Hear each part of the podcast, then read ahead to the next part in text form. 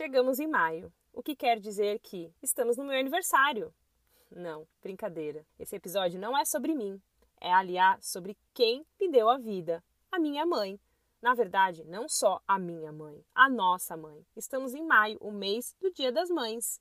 Mas, para falar de maternidade, a gente não pode esquecer de falar de mulher. Para falar de mulher, a gente tem que falar de ser. E para ser, só sendo. Para falar sobre maternidade, tanto na literatura e quanto fora dela, na vida real mesmo, eu tenho o prazer de receber Carla Gerson, mãe de dois, e Natânia, mãe de um, que vão falar muito mais do que maternidade e literatura. Elas falam do que é ser, o ser que inclui maternidade e que inclui ser escritora, e o que é ser nessa humanidade. E elas vieram no lugar certo para confessar as dores e as delícias que esses amplos, múltiplos universos traduzem. A Literatura Confessional, o podcast onde confissões viram histórias e histórias viram confissões.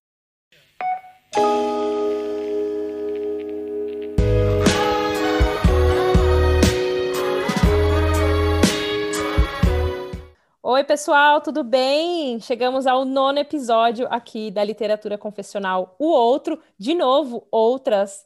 É, tenho duas convidadas que eu tenho o prazer é, de receber aqui para conversar sobre um tema que também é um pouco polêmico, não sei porquê, mas assim, a gente continua polemizando, né? A maternidade, estamos em maio, Dia das Mães, o mês das mães, que é de novo, como a, no mês das mulheres, né? é só mais um jeito de celebrar o que é celebrado todos os dias, né? O que deveria ser celebrado com muita frequência. Então, hoje eu tenho o prazer de trazer a Carla Gerson e a Natânia Lopes. Tudo bem, meninas? Oi, Olá. tudo bem? Tudo bem. Prazer estar aqui, né? Vou apresentar aqui as minhas duas convidadas que vamos falar, é lógico, de maternidade, mas também vamos falar sobre a carreira de cada uma, é, duas assim personagens assim vamos dizer que vieram de diferentes áreas e caíram na literatura. Então assim é muito interessante ver como a literatura primeiro nos chama e como a gente consegue às vezes vir de áreas um pouco mais é, quadradas, vamos dizer assim, e de repente é, se jogar na criatividade, se jogar na palavra. Então, vou começar aqui pela Carla. A Carla é formada em Direito pela Universidade Federal do Espírito Santo. Ela já escreve na internet aí já faz um bom tempo.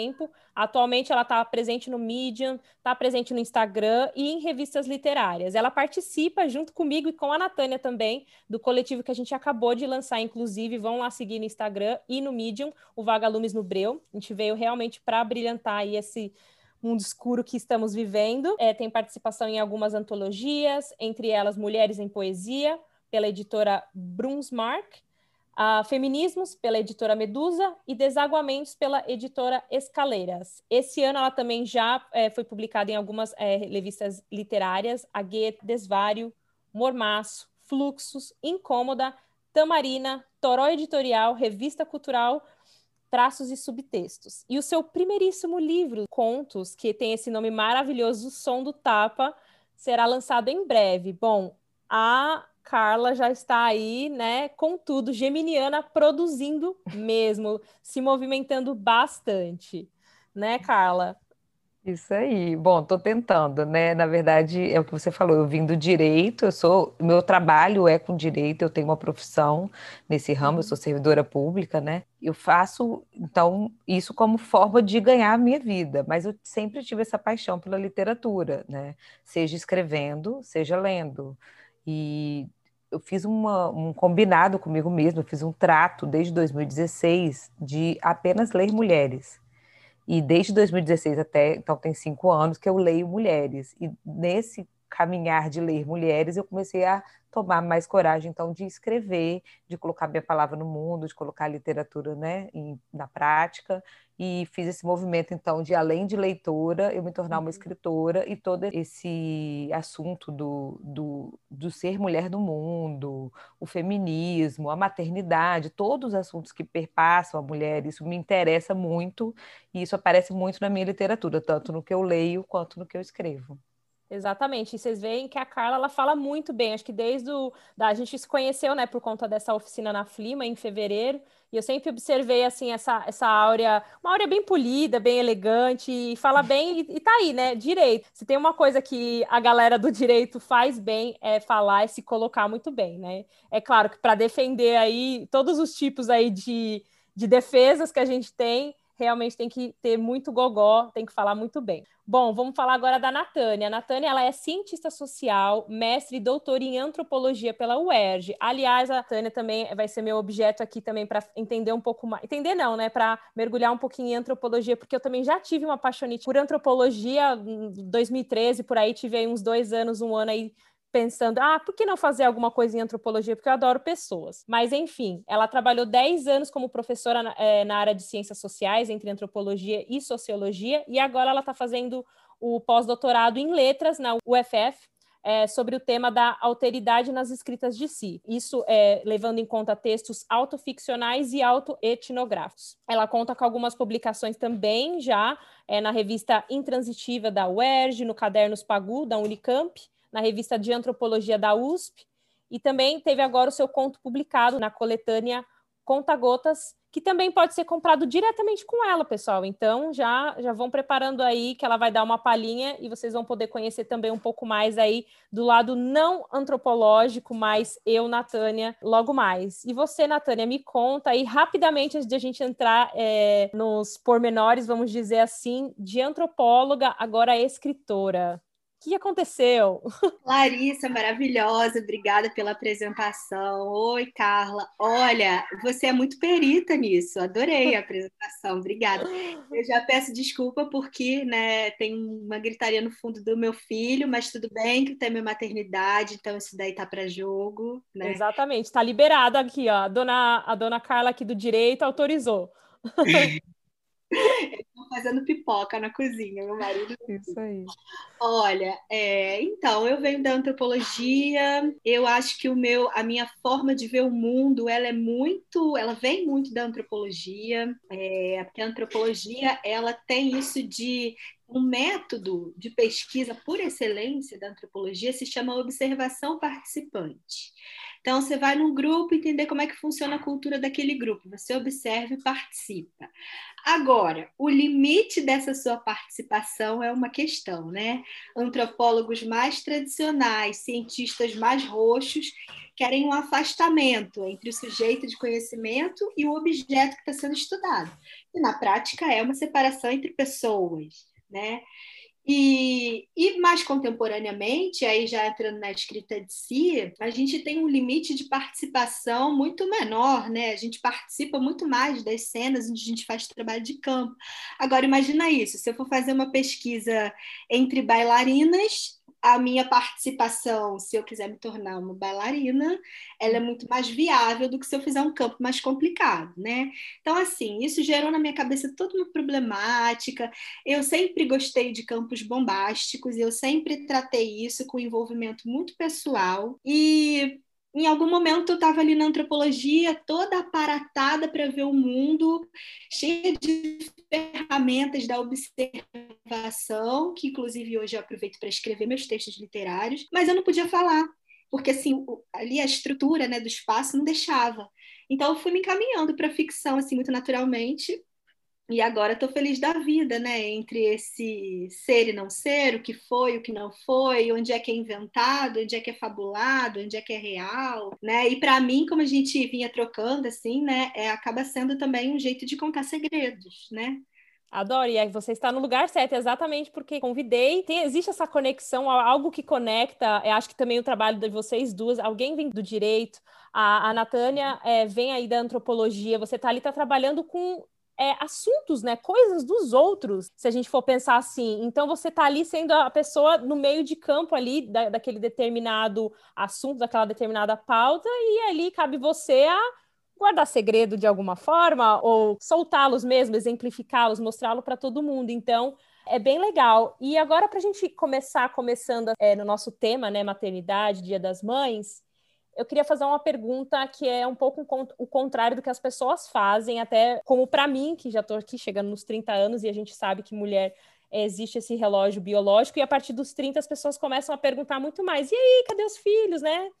E eu queria saber por que não ser mãe, né? Não é por que ser mãe, mas por que não ser mãe? Porque foi a opção de escolher ser mãe. Ou se aconteceu, me contem. Vamos começar com a Carla. Tá, então vamos lá. Antes da gente falar disso, a gente vai ter que falar de maternidade compulsória, né, Larissa? Porque assim, eu te pergunto, eu vou te devolver a pergunta: quem hoje escolhe ser mãe de verdade. Poucas. Então, aquele momento de silêncio, né? Eu tô para te dizer que a gente não escolhe ser mãe, até as que escolhem, né? A sociedade escolhe para gente e a gente tá a gente tá inserido nisso, em todo esse contexto. Então, assim, uma pessoa como eu, eu fui criada, uma mulher cis hétero, né? Eu fui criada para ser mãe, nunca me perguntei, vou ser mãe, não vou ser mãe, é simplesmente um caminho natural da vida. Então, eu cresci, me formei, arrumei um emprego, casei, tive filhos. É, ok, estamos aqui diante disso. Mas isso nunca me foi assim muito questionado, foi simplesmente vivido. Eu, é como se fosse assim: como eu não quero não ser mãe, então eu quero ser mãe entendeu? Como se fosse assim, o caminho natural, é, é a mesma coisa da, da heteronormatividade, né? O normal é ser hétero. O normal, entre aspas, aqui é ser mãe. Então, na verdade, quem decide não ser mãe, não ser hétero, não seguir o caminho normal, é que pensa sobre isso. O resto só segue.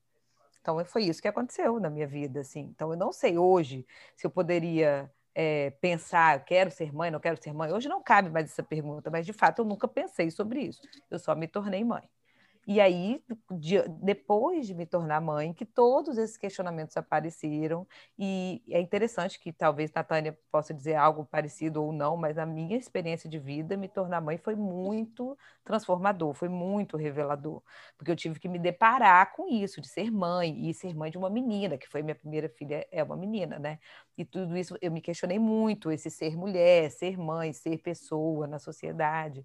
E depois, então, de ser mãe, que eu comecei a me deparar com isso. É, tem pessoas que querem ser mãe, tem pessoas que não querem ser mãe. Mas eu vou responder sua pergunta, então. Por que não ser mãe? Então, vamos lá. Não seja mãe se você não quiser ser. Então, assim, antes de decidir ser mãe ou não, se pergunte. Isso eu estou fazendo, eu estou seguindo isso porque todo mundo faz? porque é o que se espera de mim, porque, né? Ou é porque realmente eu desejo ser mãe. Mas aí caberia uma pergunta também, a gente vai ter que ficar horas pensando sobre isso. O que é o desejo de ser mãe, né? Por quê, né? Por que ser mãe? Por que passar para frente isso? Por que colocar um ser no mundo? Que loucura! Difícil demais responder, né?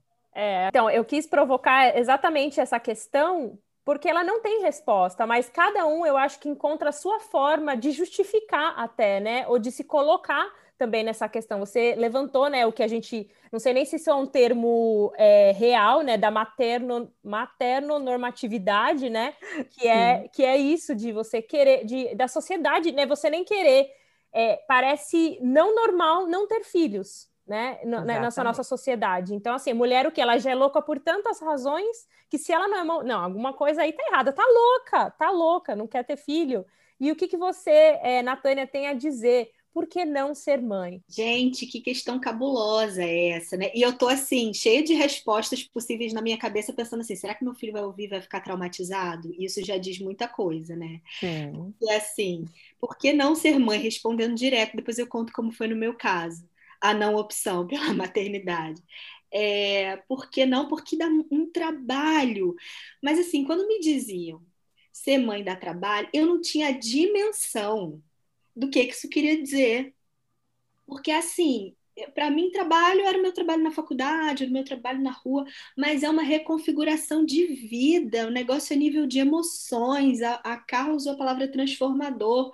E é isso, assim. Eu falo, gente, eu fico chocada que a maioria das mulheres é mãe e tem tão pouca mulher com doutorado. Ser doutora é muito mais fácil do que ser mãe. Era para ser o contrário, ter um monte de doutor e pouca mãe.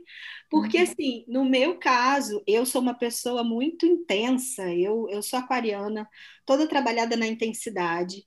E assim, eu, o meu filho fica resfriado, eu fico apavorada, eu fico com caganeira na hora, já aqui nas confissões cabulosas. Eu boto a mão no guri, o guri tá com febre, eu vou correndo pro banheiro, é ridículo, assim, uma sensação de perda de controle, né? E de responsabilidade muito grande, e um amor enorme, avassalador, que, que vem não sei de onde, da cultura, de tudo, sabe? uma coisa muito chocante, assim. É, então, é isso, é uma consumição de vida. Aquilo ali é a prioridade, é a matriz da vida e as outras coisas vão sendo é, acessórias. Essa, é claro, é a minha experiência da maternidade, né? O filho acaba estando na frente de qualquer outra coisa, qualquer projeto, por mais que você queira, você sempre pensa na criança. E assim, como é que eu decidi ser mãe? Eu decidi, foi uma gravidez planejada. Se é que eu acho isso meio estranho, falar em gravidez planejada ou não planejada, porque assim, eu quis, eu não me organizei para isso, então eu não acho que planejado seja um, uma boa palavra. Mas eu quis, é, é bem o que a Carla falou, uma sensação de que é uma coisa que que veio quase de fora para dentro, né? O meu DNA cultural, assim, essa coisa de que o relógio biológico grita, não, o relógio cultural grita, assim, tipo, minha filha, tá na hora. Eu sempre tive pavor de engravidar sem querer, sempre namorei muito, nem sempre usei preservativo. E, e, e uma vez eu lembro, assim, com meus 25 anos, eu mijei naquele palitinho e, eu, e eu, eu, li errado a legenda do palitinho. E eu achei que era positivo, mas era negativo, não estava grávida. Eu desmaiei por engano, porque eu li enganado o negócio. Minha mãe me segurou Deus. dentro. Mãe, chegou eu, ai, ai, acordei chorando, mãe, tô grávida. Minha mãe, não, cara, você não tá grávida. Então, assim, eu tinha pavor. Quando eu fiz 31 anos, eu falei assim, tem que ficar grávida agora, agora, tem que ficar grávida agora. Eu estava namorando meu companheiro há menos de um ano. Falei, meu filho, é você, vem cá. E assim eu parei de tomar a pílula que eu tomava desde a minha primeira relação sexual. Tomei direto aquele negócio, tupi o meu corpo de hormônio. Aí com 30 anos, 31, 30, 31, aí eu parei de tomar. Falei, vamos esperar. Aí eu achei que fosse acontecer um tempo depois, uns seis meses depois, mas foi muito rápido. Assim, foi dois meses, um mês depois, aí eu engravidei. Essa foi a minha história. Natânia, deixa eu só complementar claro. que Natânia falou uma coisa muito interessante. Ela começou falando assim: eu estou com medo do meu filho ouvir, e me fez lembrar o seguinte: nasce uma mãe, nasce uma culpada, né? A gente, quando vira mãe, a primeira sentimento que acompanha a gente, e, e eu acho que não sei se termina, acho que nunca, é a culpa. Você se sente o tempo todo culpado. Então, assim, você não se permite questionar se quer, se você gostaria de ser mãe ou não, porque isso é uma coisa que você não ousaria dizer para o seu filho, e talvez você não ousasse dizer para a sociedade. E nisso a gente vai conversar depois que a ficção é, ajuda muito as mulheres e ajuda as mães, e na minha vida tem feito esse papel e tenho certeza que na vida de Natânia também.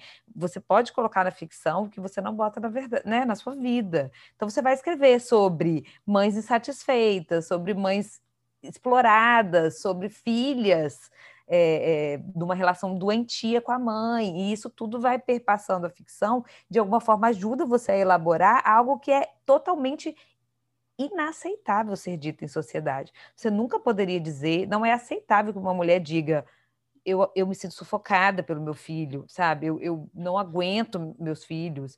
Eu não, não é isso. As pessoas não querem ouvir isso. Então também ler sobre isso é interessante e escrever sobre isso, né? Ajuda essa, a ter essa válvula de escape para essa culpa que parece ser inerente a todas as mães, pelo que eu tenho pesquisado. Nossa, total. Bom, não sou mãe, mas já continuo ouvindo a minha mãe reclamar, no caso mais da minha irmã do que eu, aquela só boa filha.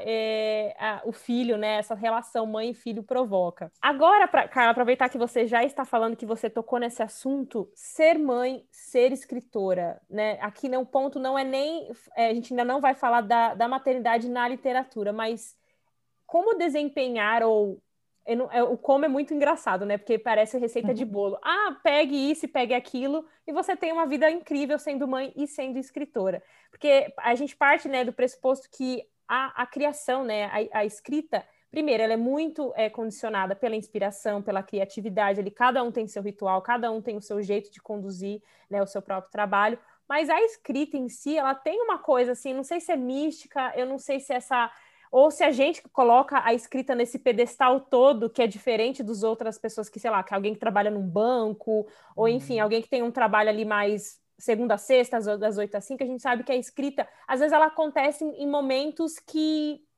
nem sempre ele está ali dentro do nosso horário de trabalho, vamos dizer assim. Então, como conciliar, ou o jeito que você tem conciliado, né, Carla? Exatamente uhum. você, por ser geminiana e por já ter feito tanta coisa com duas crianças sendo mãe e tá aí fazendo mais e ainda tem né, a sua própria profissão ainda no, é relacionada ao direito. Então, eu acho assim, ser escritor e ser mãe, eu teria que responder como ser uma pessoa e ser mãe. Porque a primeira coisa que acontece quando a gente vira mãe é uma despersonalização. Você para de ser uma pessoa, você é mãe. E aí você está ali naquele processo. O puerpério é muito esse processo de despersonalização, né? Você é um peito, você é um corpo. Primeiro você está gerindo, depois você está amamentando. E isso leva muito tempo. Acho que dois, três anos. Eu ainda fiz uma coisa que eu emendei um no outro, né? Então eu passei de quatro a cinco anos sendo mãe. Eu não era eu. Eu não conseguia ser eu em toda a minha completude. E como você mesmo disse, geminiana, com minhas mil faces, né? Mil. Eu tenho mil projetos mil coisas que eu gostaria de fazer. E tudo isso foi deixado muito de lado no início, e isso me fez muita falta. Então, a principal coisa que eu sentia no puerpério e no início da minha maternidade era sentir falta de mim, eu sentia falta de mim mesma, sabe? De ser, de poder ser na minha completude. E isso ainda me atravessa. Eu não tô com isso resolvido. Eu tenho uma filha de 10 e um filho de 8. Então, assim, eu não, não tenho isso plenamente resolvido. Mas isso é uma caminhada que eu tenho feito de me resgatar. Então, a partir do momento que eu fui me separando e a criança cresce, e é normal e é esperado, eu acho, né, você fazer esse, esse movimento de separação, que é um movimento muito dolorido que é um movimento difícil de fazer. E, e, a gente faz indo e voltando o tempo inteiro. Você solta e puxa de volta, solta e puxa de volta. E nisso que você vai se separando, você vai se reencontrando. Muito devagar, Larissa, muito. E é por isso que agora, dez anos depois da minha estreia na maternidade, eu venho né, estreando aí como escritora, que na verdade é um resgate do eu, é, é um resgate do que eu sou. E eu tenho colocado isso no papel. E, e nesse, nesse assunto que eu estava dizendo, que me ajuda muito a elaborar as minhas questões, não só a maternidade, hoje estamos falando de maternidade, mas eu elaboro muitas questões na escrita. Eu elaboro minhas questões com o corpo, eu elaboro minhas questões no, com relacionamento conjugal, eu elaboro minhas questões no mundo, no meu lugar no mundo, como mulher, como ser político, sabe, como, como classe média, como burguesa, isso tudo aparece nos meus textos, todos esses questionamentos. E a maternidade, com certeza, é o ponto principal, né, atual, até pelo meu momento de vida, como uma mulher com 38 anos, né, e isso tem aparecido bastante, e, e é assim que eu consegui, então, na verdade, eu ainda não consegui, né, eu estou no processo, mas nesse processo de me resgatar, de ser eu, de me colocar, de me colocar no mundo, e deixar que a maternidade, então, seja uma parte de mim e não 100% eu. Ela é apenas uma parte. Na rotina, é muito difícil. Em quarentena, então, né? É uma loucura. Mas eu normalmente trabalho durante o dia, lido com as crianças, tal, e à noite eu escrevo, depois que eles dormem. Geralmente de 10 à meia-noite, alguma coisa assim é, é a hora que eu consigo para fazer isso. E tem sido, assim, terapêutico, né? É muito, muito bom. É a hora que eu. Tem vezes que eu espero o dia todo para chegar essa hora que eu vou conseguir. É como se fosse um encontro comigo mesma, né? Tem feito esse efeito em mim mesmo. E eu já fazia isso há alguns anos, mas esse ano, especialmente, eu tenho decidido publicar. E isso que é uma outra parte agora, né? Que é se colocar no mundo, a olhar do outro, esperando essa aprovação, esperando essa ressonância. Isso também tem um papel, eu acho, no papel de se reencontrar, que é você, além de você se reencontrar consigo mesmo, você se reencontrar no olhar do outro. Que o outro te veja não como uma mãe, mas como uma pessoa, como uma escritora, como uma artista, né? Isso é importante também no meu resgate, tem sido muito importante me ver assim no olhar do outro. Então, toda vez que a pessoa lê um texto meu e fala: "Nossa, sabe, me identifiquei, ou até, nossa, que forte, as pessoas falam muito isso do meu texto, que forte, é, que tapa, eu, eu, curto, eu fico feliz, eu falo, ai, consegui, né, bateu lá, então isso, isso reforça minha identidade, assim, é essa experiência.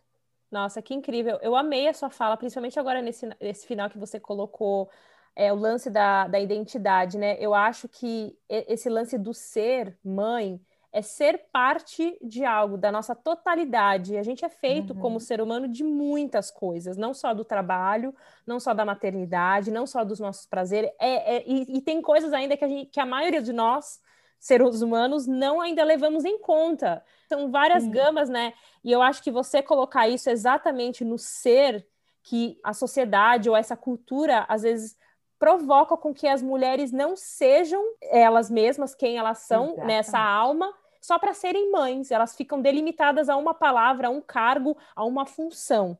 Mãe, isso. maternidade, e você falar isso, quanto tem sido importante para você resgatar a Carla, né, a juventude, né, o tempo que a gente está ali solteiro, curtindo mesmo em relacionamentos, né, eu digo solteiro é sem uma obrigação maior ou sem uma, um compromisso maior, um compromisso é, de afeto, principalmente porque eu acho que a maternidade é esse afeto para alguém é, ali todos os dias, alguém que você vai ser afetado pelo resto da sua vida, né? Então, você ter isso esse resgate com a Carla de quem era antes, do que a Carla gostava, do que, que a Carla pleiteava ali, como ela escreveu, enfim, dos seus hobbies, daquilo que você era, realmente é muito bonito você colocar isso. E agora eu vou passar a bola para a Natânia. Então, é... nossa, eu fiquei aqui babando nas coisas que vocês falaram, altas sinapses aqui na minha cabeça. É, o que a Carla falou, eu acho que é a questão da minha vida nesse momento, sobre como é que você, né, aos poucos é, e aí, já juntando com o que você falou, com o que a Larissa falou, é, a Larissa disse assim: é, que a maternidade engole a gente, né? E como é que a gente faz, eu diria, essa inversão que foi que você disse, que é tornar a maternidade parte da mulher, e não ao contrário, né? A mulher totalmente engolida pela maternidade. E aí a Carla disse uma coisa assim que eu fiquei pensando que é a questão da minha vida como é que você solta? Porque eu fico achando que eu sou muito apegada, né, nessa da intensidade das emoções, do pânico do filho ficar doente, do medo do filho se machucar, que no limite é o medo do filho morrer, né? A minha irmã falava muito isso.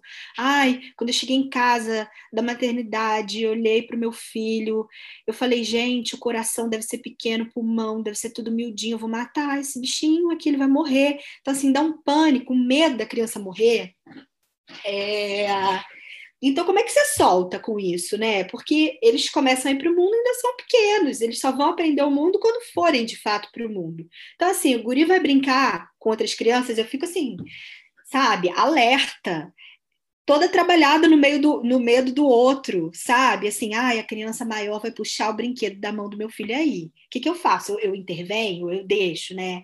Então, assim, são muitas dúvidas. E aí, quando a Carla falou a gente solta e depois a gente puxa. Eu falei, cara, é isso, né? Não precisa ser um processo linear de amadurecimento maravilhoso, que a gente vai sempre para cima e para a liberdade. A gente vai ali na, na medida do que a gente consegue, né? Um dia a gente está mais medrosa, a gente prende mais, no outro a gente está mais relaxada, a gente solta mais.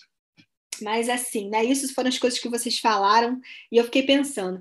Mas agora como conciliar isso tudo, né? Toda essa pressão emocional, cultural, né?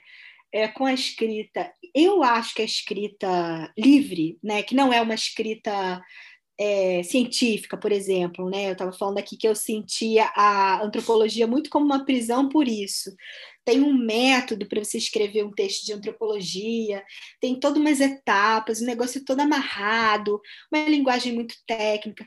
Quando você vai para a literatura, é assim, é um pouco o que Carla falou, tudo pode ser elaborado ali dentro, sabe? Então, assim, as próprias angústias, a gente acorda de madrugada feliz para escrever, né? Impelida para escrever. A gente espera o dia inteiro anoitecer, porque é aquela hora que vai dar para escrever.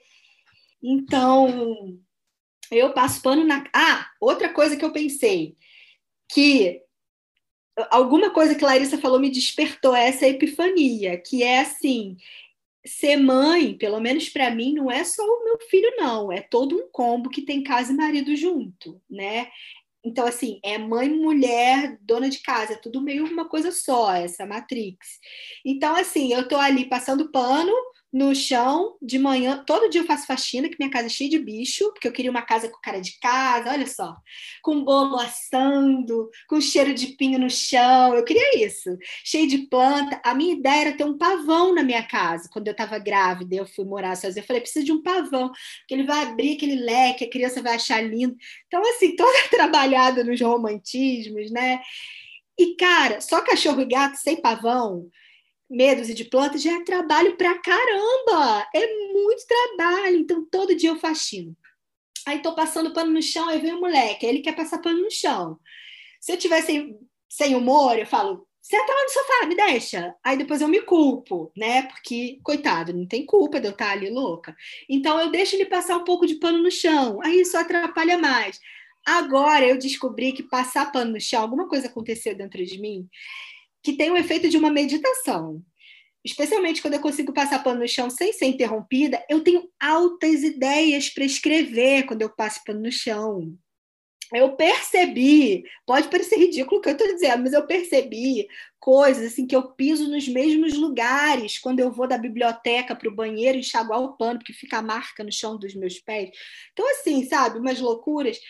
O que, que eu estou querendo dizer com isso? Que a gente, é, com toda essa transformação e também um chamado da vida à maturidade, né? E a responsabilidade de criar um, um outro ser com toda essa carga social, cultural brutal em cima da gente, isso também faz a gente, boa parte das vezes, encontrar caminhos, sabe? Criar soluções. De alguma forma, com todo o tumulto que tem na minha casa, eu consigo limpar a casa. Com mais ou menos crise, eu sempre consigo limpar a casa, cuidar da criança, escrever meu texto, fazer a pesquisa de pós-doc, é, sabe? Um dia uma coisa fica faltando, no outro dia eu dou mais atenção àquela que faltou antes. Então, eu acho que a escrita, para mim, é esse lugar onde eu consigo me organizar até em relação a essas múltiplas tarefas, sabe? Nossa, que incrível. Bom, eu vou, eu vou dizer que, de novo, não tenho filhos, mas eu me identifiquei com a parte de não passar o pano. Mas eu tenho muitas ideias enquanto lavo a louça. Aí cato o celular tudo molhado, aí vai, digita. Mas é incrível. Acho que a, a, ser mulher é incrível por isso. A gente é polvo. Mulheres somos polvos. A gente dá, é, apesar de ser totalmente cansativo, frustrante muitas vezes, a gente dá o nosso jeito, cada qual a sua maneira. Tem dia que vai faltar, como a Natânia falou, vai faltar um pouco aqui, um pouco ali, mas o importante é, assim, na medida do possível, a gente ter a cabeça em ordem. Óbvio que nossa sociedade, nesse mundo que a gente vive, ainda mais é tudo produza, produza, produza. É difícil a gente manter essa mente é, um pouco mais acalmada no sentido, tá, se eu não conseguir fazer a, o doc hoje, ou não conseguir levar meu filho para fazer alguma coisa que ele deveria fazer, tá tudo bem, tem amanhã, tem depois. E agora eu queria né, aproveitar os ganchos aí que a Natânia falou sobre que a escrita é esse lugar dela, e a Carla também falou que né, não vê a hora do momento de chegar e ela se conectar é, é, com a escrita. Então, assim, Carla, como começou o lance com a escrita propriamente dita, de alguma maneira? Foi na escola, foi por livros? É, ou por que não pintura? Por que não, sei lá, música? Não sei. Por que, uhum. que foi uhum. escrita, né? Então, eu com nove anos eu decidi que eu queria ser escritora. Eu lembro do dia, né? Na verdade, eu ia fazer nove ainda e eu pedi uma máquina de escrever para o meu avô. Eu sou antiga, gente não tinha computador. Eu pedi uma máquina de escrever e eu ganhei de aniversário de nove anos uma Olivetti da capinha azul. E era uma coisa cara até na época, né? Assim, eu, eu não poderia ter de outra forma. Meu avô fez esse, esse esforço e me deu essa Olivetti. E eu escrevi pouquíssimas coisas na Olivetti, mas foi simbólico, né? Esse, esse movimento. E eu lembro de ler muito, eu lia muito, né? Ainda leio muito, e eu lia as, é, na contracapa dos livros tem a biografia né, dos autores. Eu lembro de ler todos os livros que eu ia ler, eu lia a biografia. E a maioria dos autores que eu lia na época, eles eram formados em direito e em jornalismo. Então, eu revendo meus diários de adolescência, eu encontrei, com 13 anos, eu escrevi assim: é, eu já decidi, eu vou fazer direito e jornalismo, porque eu já era geminiana, né? Então, eu não podia eu achava assim, eu ia fazer duas coisas ao mesmo tempo, porque eu falei assim, como a maioria dos autores fazem direito e, né, ou jornalismo, como eu, eu vou fazer os dois, porque aí eu vou ser uma escritora. Então, meu plano era ser uma escritora. Obviamente, isso foi, isso foi perdendo lugar depois que a gente amadurece, porque ser escritor é como, é como ser bombeiro, é como ser astronauta, é um sonho de criança, na maioria das vezes. E você vai vendo que isso, como profissão unicamente, é complicado, mas eu sempre alimentei esse desejo. E de alguma forma eu busquei isso. Eu fiz direito, e eu gosto muito realmente de falar e de dar aula. Eu, eu dei aula bastante tempo, e eu procurei essa carreira né, de servidor público, e eu uso muito, eu, eu eu faço gestão dentro lá, eu faço audiência, então eu estou sempre falando e sempre escrevendo em direito, você escreve muito, mas não é esse tipo de escrita, né? É outro tipo de escrita. E realmente foi, eu, eu me assumi como escritora mesmo na maternidade, quando eu, a primeira coisa que eu escrevi depois dos meus diários, então eu escrevi diários anos. Quando eu engravidei de Alice, eu escrevi um caderno para ela inteiro, só de cartas para Alice. Porque aquilo é uma coisa assim, era uma experiência muito que eu precisava colocar para fora. E essa foi a primeira coisa consistente que eu escrevi. E dali eu fui evoluindo. Aí eu fiz um blog de maternidade, eu tive anos um blog de maternidade, chamava Carla, mãe de dois. No caso, eram dois filhos, né? E eu fiquei anos escrevendo nesse blog, até que eu fui mudando, modificando, mas sempre nesse caminho aí de eu quero ser uma escritora com nove anos, cá estou. Que incrível e que lindo isso da, das cartas. E acho que não tem nada mais precioso também deixar registrado para além do coração, né, para além das memórias que a gente carrega, isso né, no papel ali para a criança ver, principalmente quem era a mãe ali, a, a mãe dela ali naquele momento. Então acho que a Alice, quando ela tiver essa chance, ela ainda não teve de ler o que você escreveu para ela, ela vai ficar super é, lisonjeada de ser sua, a sua musa. Né? Ela lê. Deixa ela eu só lê... complementar com o seguinte, ela já lê agora, né? Eu já, já mostrei. Ela não lê tudo porque tem coisas que são censuradas. Mas ano passado, eu vendo esse movimento todo, e eu tenho um movimento muito forte com a minha mãe também, né? Então, assim, na condição de filha e na condição de mãe, eu tenho essa questão, vamos dizer, é uma coisa que me atravessa. E, e eu dei um caderno, eu comprei um caderno para minha mãe e pedi para ela, mãe, eu quero que você escreva as suas memórias. Então, assim, eu, eu obriguei minha mãe a escrever. Eu quero que ela escreva. Quer dizer, essa é a minha linguagem, né? É a minha linguagem. Eu quero escrever para minha filha e eu quero ler o que minha mãe tem para dizer. E ela tem escrito algumas coisas, tem sido uma experiência bem legal. Eu quero que ela me deixe isso, sabe? Esse escrito dela. Com certeza, é um tesouro. E você, Natânia, como, como que a escrita te pegou? Como que você pegou ela? E também, por que na música, canto? Então, engraçado, né? Muitas semelhanças, eu acho, com o que Carla foi dizendo, eu fui me identificando. Eu acho que eu comecei a escrever com essa idade mesmo, nove, por aí. E eu descobri isso recentemente. Eu me lembrei disso recentemente, porque numa tarefa, naquela tarefa da oficina da Aline, de caça ao tesouro, eu achei um diário aqui guardado de quando eu era menina, o único que eu escrevi, não escrevi muito, só escrevi esse. E aí, lá nos meus oito anos, tinha umas coisas, assim, uns versos, sabe? Tinha um, uma crônica que se chamava Palavras de Poeta, um conto crônica, sei lá. E tinha até umas coisas assim meio eróticas, sabe? Meio um erotismo do ponto de vista infantil, né? A criança falando de bunda, falando umas coisas assim que eu achava que não podia falar. Então, ousada.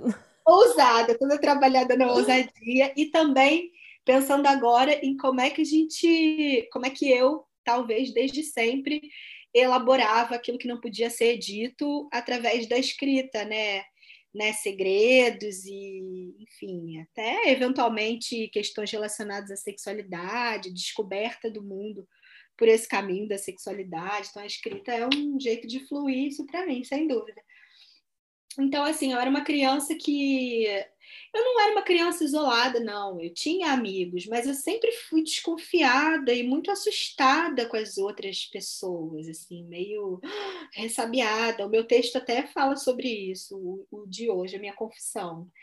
Eu e escrever é muito bom, porque você está sozinho, né? Então, assim, se eu estou aqui conversando com Larissa e falo uma coisa e falo, ai, que besteira, é, tem um autor da antropologia que diz que isso é a patologia da interação. Quando você interage com o outro pensando se está legal você dizer aquilo, como é que o outro deve estar tá te vendo, né? E eu, nesse sentido, eu, eu hoje sou menos, mas eu sempre fui muito assustada. E na escrita você não tem isso, ficou ruim, você risca, sabe? Não tem esse olhar do outro que tá. Você entrega o que você já poliu. Então, para mim, é, eu fui descobrindo a escrita um pouco por esse caminho da solidão, né? De uma solidão existencial, assim, não uma solidão física necessariamente. E hoje em dia acho que ainda é isso para mim. Ainda é esse lugar. Que delícia. Falando agora um pouco da vocês já estão, né, já relembraram como que vocês, enfim, é, se deixaram levar, né, foram sucumbidas aí pela escrita também, ou se já foi algo que também já nasceu com vocês. É, Carla, como que foi você os passos de se jogar para a literatura e falar agora é isso, vou investir nisso, né? Já sabendo que seria, é, como fala, um, um, trabalho ali secundário, né? Porque você ainda estaria mantendo o, trabalho majoritariamente é, ali no, no direito. E por que caminhar para a ficção? E já emendar também, que aí a Natânia também, quando ela termina, ela é, já responde, é e por que não escrever assim, diretamente, abertamente sobre a Carla junto da maternidade, isso de uma maneira mais expositiva, né? Porque ter, por que, que você escolheu a, a ficção nesse caso? Tá, olha só. Primeiro eu fiz o caminho contrário. Eu comecei falando de mim, né? Eu fiz um blog. Então, realmente, eu passei anos falando de mim, falando da minha experiência com a maternidade, tudo isso.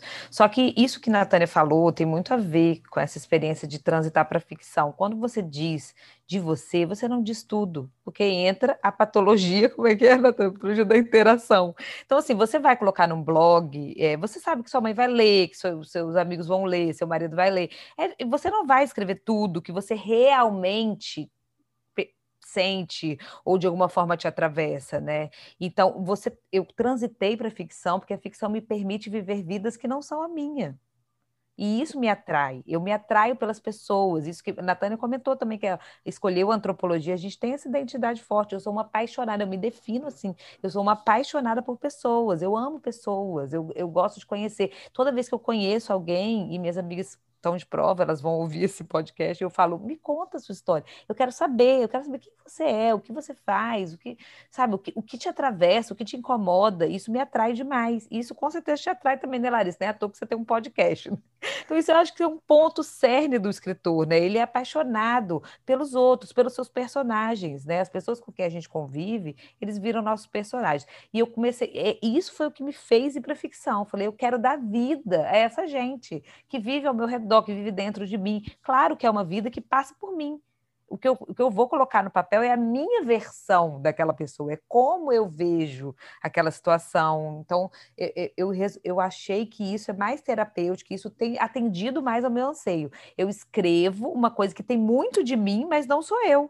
É, é, alguém, é uma pessoa, tem de mim, tem de você, tem da, tem da minha filha, tem da minha mãe, tem da minha vizinha, tem da minha tia, tem, sabe? Isso tudo, assim, eu, eu sinto mais liberdade para colocar questões difíceis, por exemplo, que se você fosse escrever um texto totalmente autobiográfico, você teria que polir, você teria que dizer de uma forma mais. Porque ninguém suporta essa dose de realidade. A gente escreve é, a ficção porque a realidade é difícil de aceitar. É mais fácil se for colocado como uma mentira. E aí vem a música do Cazuza, as, as mentiras sinceras me interessam, né?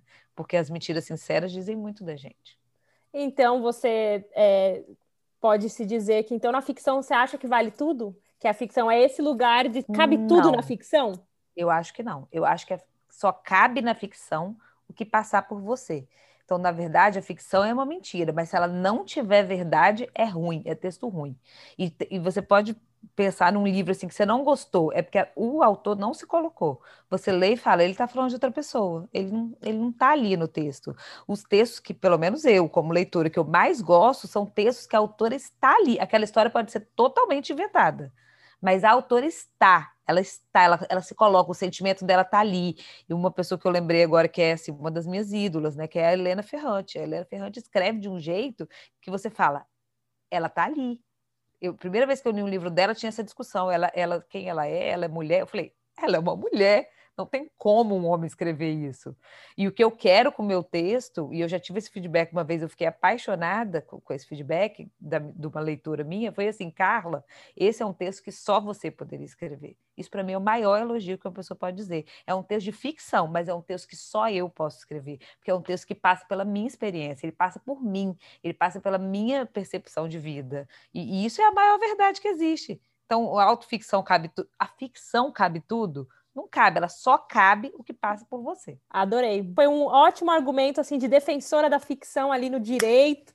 Adorei, porque eu tenho meus dedos, né, com ficção, como vocês podem ver, eu criei literatura confessional para falar. Eu não vou falar da realidade, mas quem é de não ficção entre realidade do que é real. Realidade é isso, realidade é detestável. Quem quer viver realidade, mas a gente quer o real? Eu quero o real. Eu quero que os, que os meus leitores é, percebam que eles se banhem do real, mas eu não quero que eles tenham ali uma dose de realidade, porque eu sei que se eles tiverem muita realidade, ó, tá todo mundo escapando dela, né? Mas, Carla, você conseguiu, assim, me convencer um pouco mais, assim, a minha porcentagem tá ali, ó, subindo a favor da ficção. E agora, como que a Natânia vai deixar essa porcentagem ainda, ainda maior? Então, é, deixa eu contar uma coisa, assim, dar uma palhinha. É, aliás, quando eu estava escrevendo a minha dissertação, tinha uma experiência que eu tinha vivido no campo, uma experiência amorosa, tinha ficado com uma pessoa que era um nativo do campo, né? Era uma pessoa assim, né, que devia, devia ser meu objeto de estudo, não meu namorado, era isso. E eu queria escrever sobre isso, porque eu tive vários insights sobre o comportamento do grupo que eu estava estudando a partir da minha relação pessoal envolvida com esse cara. E aí, a pessoa que me orientava, né, e outros amigos também, falaram assim: não, você vai se expor, então o que, que você faz? Você cria um personagem. Você cria um personagem que é assim um alter ego do pesquisador. Os antropólogos fazem muito isso, isso é uma praxe, mas é um segredo, né? Só, só funciona se for um segredo. E você coloca ali na pele desse outro, que na verdade é você mesmo, todas as situações de envolvimento no campo que podem, de alguma forma, é, é, manchar a sua imagem, né? E aí eu fiquei pensando assim, no primeiro momento a ideia de escrever uma ficção, de ter essa liberdade criativa, me agradou. Mas depois eu fiquei achando aquilo uma baita de uma hipocrisia, sabe? Aí a Carla falou é, sobre a relação entre mentira e ficção. No livro que eu escrevi até agora, agora, recentemente, eu até tenho uma frase que eu falo isso, esse diálogo com, a, né, com as pessoas é, reais da minha vida e da minha vida acadêmica. E aí eu falo assim, ficção não é mentira, porque para mim não é mentira mesmo, para mim é um jeito de dizer a verdade, quando não dá para você dizer a verdade de outro jeito. E é isso, essa distinção que Larissa fez entre real e realidade, assim, acho que é um pouco por aí. Às vezes eu acho que o meu texto ficcional ele sabe mais que eu. Enquanto no texto acadêmico eu fico assim, ó, queimando a bufa para estabelecer relações precisas, né, para ser muito lógica. Cara, no texto ficcional, no outro dia eu escrevi um texto, até para essa coletânea Conto a Gotas, que você falou para o povo comprar. até nessa coletânea eu escrevi um texto que chama é, Nocaute, que é um pouco baseado numa relação abusiva real com meu ex-marido, ali de forma fabulada. E eu sempre tive uma relação meio de ciúme com a minha irmã, sempre tive meio ciúme da irmã, sabe? Essa coisa bem clássica, assim, de disputa de afeto da mãe. Cara, eu estava escrevendo texto, parecia até uma psicografia, assim, falando lá da relação abusiva, da violência emocional, né? A minha irmã pulou no texto, ela surgiu, sabe? Foi quase de fora para dentro. Então, assim, como é que essas coisas estão ligadas lá no íntimo? Que num texto acadêmico, num texto técnico, não dá conta de alcançar. Então, assim, nesse sentido, o criado, quando é um criado, como a Carla falou, de verdade, a Vera, que você se coloca, que você coloca as suas coisas constrangedoras, vai muito no seu constrangimento, sabe? No que te dói. Quando você bota tudo isso, as coisas vão se encaixando, vão aparecendo. Que às vezes eu pego coisa que eu escrevi, eu fico assim, gente, eu vou levar isso para terapia, porque agora que eu tô vendo que o que eu falei na semana passada na terapia tem a ver com isso. Então, assim, sabe? É isso, parece que o texto sabe mais que a gente. Com certeza, tenho dúvida, seja ficção ou não ficção, o texto, ele, quando sai da gente, ele tem vida própria. Não é à toa que, às vezes, quando a gente está ali, ai, mas eu não consigo escrever, ou sei lá, não está muito bem. Meu, você começa, é óbvio, tem dias e dias, mas quando você vê, você começou a escrever um parágrafo, de repente, você fala, opa, peraí. Quando você olha, você fala, meu Deus, eu escrevi. Por mais que você edite 40 vezes depois, mas aquilo ali saiu e saiu de você. Então, assim, o texto ele tem essa, essa qualidade né, de, de, de existir por si mesmo. Ele vai além do que o, até o próprio escritor fala. E é, não é à toa que a gente aprend, aprendeu, né? Ouviu muito da Aline falando que chega um determinado momento, quando você está escrevendo algo, no caso de, de um romance, né, algo que é mais consistente, mais longo, em determinado momento, não é você que está criando o personagem, colocando falas na boca do personagem, é o personagem que está falando. Então, assim, ele vai tomando vida própria, assim como na, nas nossas vidas, as nossas relações vão se encaminhando, vão se desencontrando, volta ali, começa, e, enfim, e as coisas vão se, vão se construindo é, naturalmente como, a, como parte da natureza. Eu queria agora aproveitar que você já está com o seu livrinho aí do lado, Natânia, é, lê um textinho aí para a gente, para a gente sentir a Natânia em ficção de, da antropologia para a literatura. Recebam Natânia Lopes. É, você quer que eu leia desse? Eu vou ler desse. Eu tinha pensado em ler outro, mas eu gosto também dessa, desse imponderável, do que acontece na hora. Então vai, é você que manda, dá, dá, dá aquele nocaute na gente. Ó, vou ler um trechinho do início. É, nocaute. Estou há dez dias presa dentro de casa, sem botar a cara na rua nem para comprar um pão. Átila me disse que estou de castigo como uma criança, já que me comportei como uma criança. Tudo bem. Tenho tido todo o tempo do mundo para estudar e escrever meus contos, me virando no pequeno espaço que ele me dá, me acomodo. Ele quem vai comprar o pão. fez mercado já uma vez. Busca na farmácia nossos remédios diários, põe o lixo para fora, embora sempre esqueça alguma sacola. A angústia na espera também. Não gosto de ficar sozinha. Tenho medo de que lhe aconteça alguma coisa na rua, um acidente, uma paquera. E se ele não voltar, eu fico aqui para sempre presa, tendo que abrir a rachadura da parede com as unhas para tentar sair, assim como se coça uma feridinha, tendo que cavar como cava uma cadela, escarnando dedos, puindo a carne dos dedos até chegar aos ossos. E pode ser que nem assim. Pode ser que fique presa, irremediavelmente presa, já sem nenhum dedo para tentar abrir fenda alguma, fraca de fome. Meus contos jamais seriam lidos. Uma pena. Quando ele chega do boxe, fede a casa toda. Ele fede a casa, isso mesmo, ativamente, fede.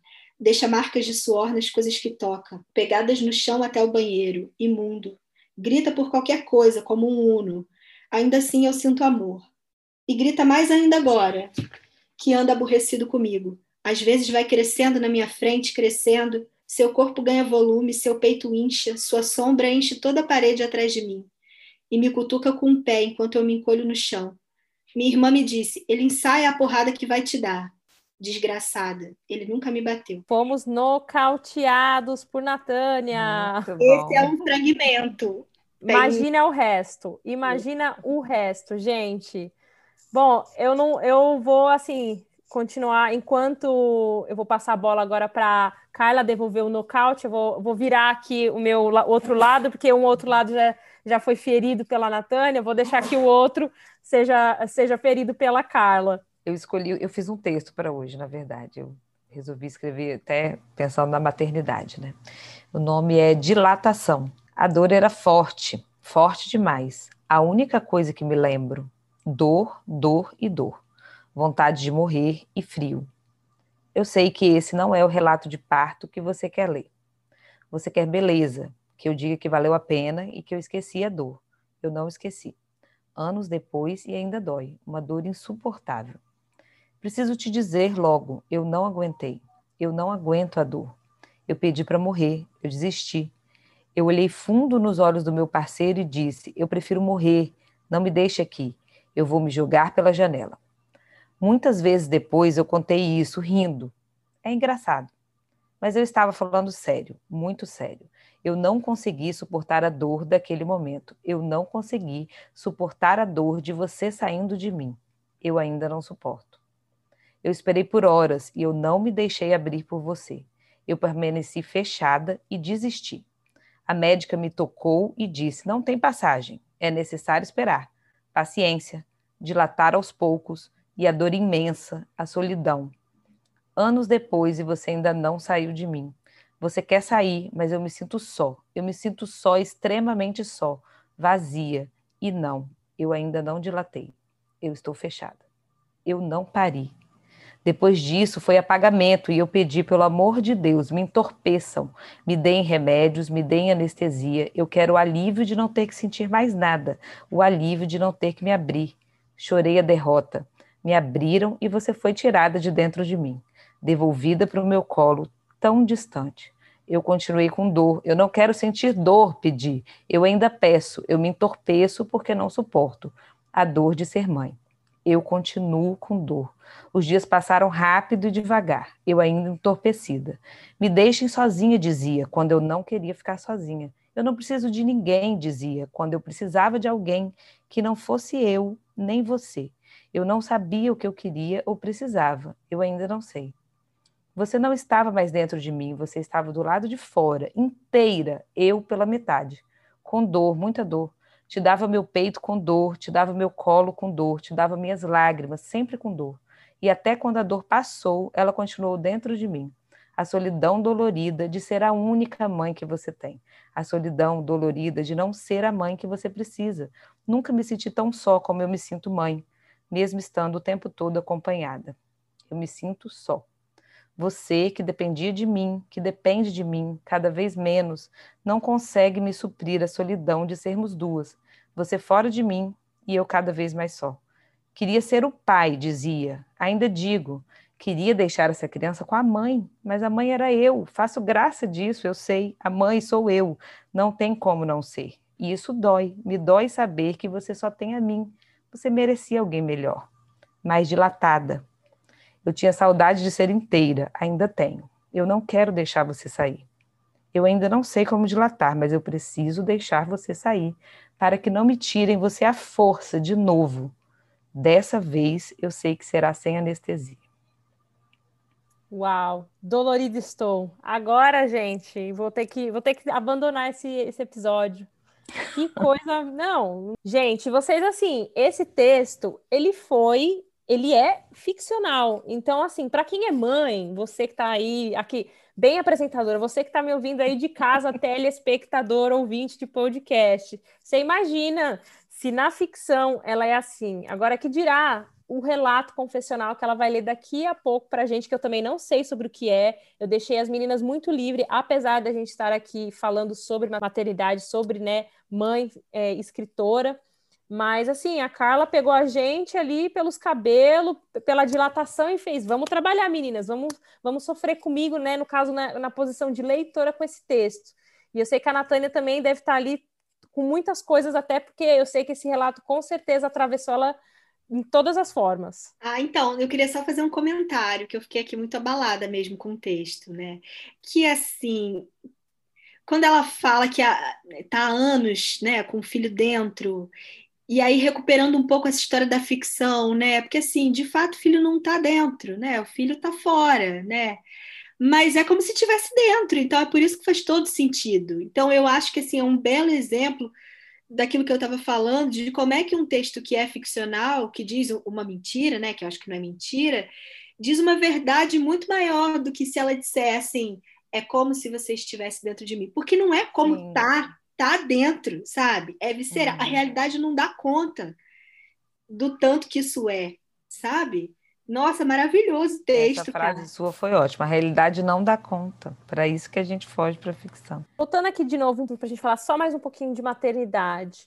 No momento como esse que a gente está, eu acho que para quem é mãe agora, não importa até se o filho já está um pouquinho mais velho, que já viveu assim um mundo pré-pandêmico, que entendeu como que funcionava né, a dinâmica do mundo, mas enfim, é, acho que também pode até ser um pouco pior, porque tinha, né, como a gente adulto, uma vivência diferente, de repente teve que se dar conta que as coisas mudaram, e mesmo tendo um filho pequeno também, como a Natânia, eu sei, é, como criar, né, uma criança, uma, várias crianças, num momento como esse, como a literatura, ou como a escrita, como os livros podem ajudar mães, filhos, filhos, mães, relacionamentos, famílias, né? Principalmente em momentos delicados, não só pandê pandêmicos, mas assim, a, a, gente acaba passando individualmente por muitas crises uhum. que vão uhum. além de uma pandemia. Como que vocês tentam abraçar ou in, é, induzir uh, os seus filhos com a literatura ou como explicar para eles? Mamãe é escritora e acontece assim, mesmo na ficção. Começa Olha, eu... É, então, vou falar logo. É, as pessoas me perguntam, tem gente que pergunta, né? Ah, como você dá conta? Seja de qualquer coisa, seja escritor ou de outra coisa, é, a verdade não dou conta, né? A gente está só vivendo. As crianças estão vivendo, a gente está vivendo, e está todo mundo acontecendo ao mesmo tempo, e estamos todos em crise. Eu estou em crise, minha filha está em crise, meu filho está em crise, sabe? Eu acho assim que você tem que aceitar isso. Não vai dar conta, você não vai dar conta das crises dos seus filhos, você não vai dar conta de ser a supermãe que vai resolver todos os problemas, simplesmente não vai. Eles vão crescer, vão tratar as questões dele na terapia, como a gente trata os nossos. tipo, pega a senha e liga para o terapeuta. Eu tenho feito dessa forma, assim, cada um vai vivendo sua vida, eu ajudo no que dá para ajudar.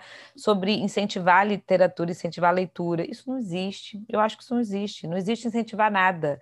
Ah, o exemplo, ajuda, ajuda. Eu não quis me tornar escritora, eu não tenho pai nem mãe escritor. Assim, minha mãe lê, mas não é uma coisa louca, apaixonada por literatura. Então, eles vão ser o que eles tiverem que ser, né? Você quer ler? Aqui em casa tem 250 mil livros, tem muito livro, tem livro pela casa inteira. Então, assim, não vai ser por falta de livro. Mas se eles gostam super de ler, mais ou menos. Sabem que eu sou escritora, sabem porque ouvem. A gente está há mais de um ano em casa, né? Então, ouve eu conversando aqui, ouve eu falando com a amiga, ouve eu falando do livro, tá? Eles sabem, mas não foi nada que eu cheguei, juntei na mesa e falei, galera, então, mamãe é escritora. Não rolou isso, eu tô só vivendo minha vida. E eles não ficam curiosos, Carlos, no seu caso, que você tem dois e também já são dois, assim, um pouquinho mais velhos, assim. Eu não sei se você, onde você costuma escrever, né? Se é no computador, se vai ali no caderno hum. primeiro, eles não vão ali xeretar, porque eu xeretei muito que minha mãe escrevia. Menina, não, eu escrevo realmente no computador, mas eu tenho também diário, nunca pegaram para ler. E acho que não tem interesse não em saber, sabe? Se um dia quiserem ler também, gente, eu estou escrevendo publicamente. Então, se quiser, vai estar tá lá no site, vai ler, talvez vai ficar traumatizado, talvez. Mas é a mãe, né? É a mãe que é coitada, é a única que ela tem, é isso aí. Maravilhosa, Carly. E você, Natânia? Literatura para o seu filho. Quantos anos seu filho tem, aliás? Então, meu filho é o Bento, ele tem três, vou fazer quatro em julho.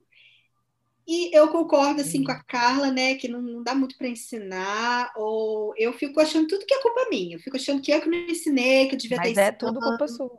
É, e conforme-se, né? Que aí é quando você relaxa, fica mais fácil. Então, assim, o que eu fiz, né? Eu acho que quando eu fui ficando mais escritora, eu fui descuidando mais das leituras do meu filho. Olha que loucura. Porque quando ele era pequenininho, pequenininho, né? Quando ele era bebê, ele tinha um livro que ficava no berço, que era um livro de, de almofada. Aí tem essa coisa, um livro mole, para você apresentar o objeto livro para a criança. Aí tem o livro de banho, tem o livro que é uma almofada que você pode dormir em cima do livro, né? Tem aquele movimento de passar as páginas, ele tem uma bibliotequinha, comprei um monte de livrinho, ele herdou alguns meus, mas não sei, ultimamente, para ser muito sincera, ele fica mais no videogame. Também já relaxei, como diz a Carla, desse negócio de ficar mandando o marido levantar a bunda do videogame e fazer alguma coisa mais física com a criança, porque né, isso de dar espaço para ser pai, seja pai do seu jeito, para também liberar a gente, porque não dá para dar conta de tudo. Então, é isso, meu filho tem os livros dele. Eu não explico para o meu filho que eu sou escritora, porque eu ainda também não me acho escritora. Ah, com, uma, com uma carreira dessa, Oi? como você não se acha escritora, Natânia? Eu e assim, quero... escritora que a gente fala, assim, não importa se veio da, da antropologia, da astrofísica, escreveu está escrito. Não, tá. Como eu ouço isso, né? Eu ouço isso do jeito do meu desejo, que é ser uma escritora do que eu quiser, não uma escritora de artigo acadêmico, que é o que eu fiz a vida inteira. Então, assim, escrever o que eu quiser, escrever crônica, escrever coisas pessoais, inventar, fabular, criar, botar aquilo que tem do íntimo lá da relação da irmã com o marido violento, disso, daquilo escrever com essa liberdade eu tenho feito há muito pouco tempo, comecei ano passado, e eu ainda não tenho um resultado, quer dizer, eu estou na grande expectativa do meu, do meu romance, né? Estou assim, vibrando em cima disso. Acho que para mim mesmo eu vou me considerar escritora, escritora de ficção, quando o livro sair, sabe? Vai dar um fôlego. Bom, agora eu acho que chegou a essa hora muito esperada, principalmente por mim, porque eu sei que elas tiveram aí algumas dificuldades, algumas é, lombadas aí que deram uma doída para poder escrever, né? Para quem é de ficção raiz, né? Para vir para. Espero que não seja Nutella, para não, não ficção Nutella. É, foi um pouquinho difícil, mas tenho certeza que vai ser doce, vai ser gostoso, vai ser delicioso de ouvir essas duas, Carla e Natânia, se confessando. Então vamos começar por Dona Carla, por favor. Vem aí. Confessionário, vamos Confessionário lá. de direito aí, ó. Aqui é. Escrevi uma que... confissão mesmo. Bom, levanta a mão agora e jure somente falar a verdade, apenas a verdade. Apenas a verdade. Então vamos lá. Confesso que eu não sei quem eu sou. Meu conceito próprio está sempre mudando. Eu escrevo para me descobrir e para dar vida àquelas que vivem em mim. Tenho encanto pelas pessoas, caminho sem volta. E gosto de ouvir todas as versões. Minha preferida nem sempre é a mais bonita geralmente é a mais incômoda. Escrever, com certeza, tem muito mais de mentira do que de verdade, mesmo que seja autobiográfico, como agora. A verdade que eu vejo é a mentira que eu escolho contar para mim mesma. Foi de tanto mentir para mim, para os outros, que eu decidi me assumir escritora, transformar a mentira em arte. A melhor parte de escrever é poder editar, e por isso eu não escrevo a caneta. Difícil é não poder editar o que eu vivo, minha mania estranha é justamente essa. Eu gosto de ficar imaginando que uma cena poderia ser diferente. Uma história, um livro, uma frase, uma pessoa. Eu nunca me satisfaço com a primeira versão, nem de mim mesma, especialmente de mim mesma.